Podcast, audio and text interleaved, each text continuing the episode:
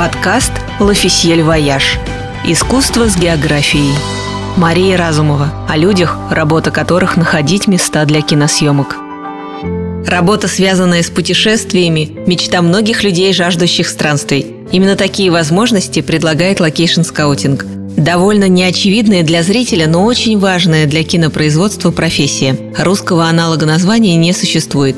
Есть скучное – администратор площадки или многозначное – продюсер локаций. Но ни одно из них не передает суть работы. Понять, какие декорации будущих сцен фильма представляет режиссер, объездить земной шар вдоль и поперек в поисках их реального воплощения, привести туда съемочную группу, получив все необходимые разрешения, провести съемки эпизода и начать все сначала для следующей сцены. Похоже, самое сложное заимствование Location Scout – единственный вариант – Название происходит от двух английских слов – location – местоположение, определение места для чего-либо, и scout – разведчик-искатель. Именно от работы искателя локаций во многом зависит, какой на экране предстанет деревня Хоббитов, где жили Бильбо и Фродо, как будет выглядеть кошмарный дом на улице Вязов и какое дерево исполнит роль гремучей ивы в школе Хогвартса. Суть работы на первый взгляд проста. Location scout получает от режиссера или художника-постановщика примерное описание натуры или объекта, необходимого для съемок,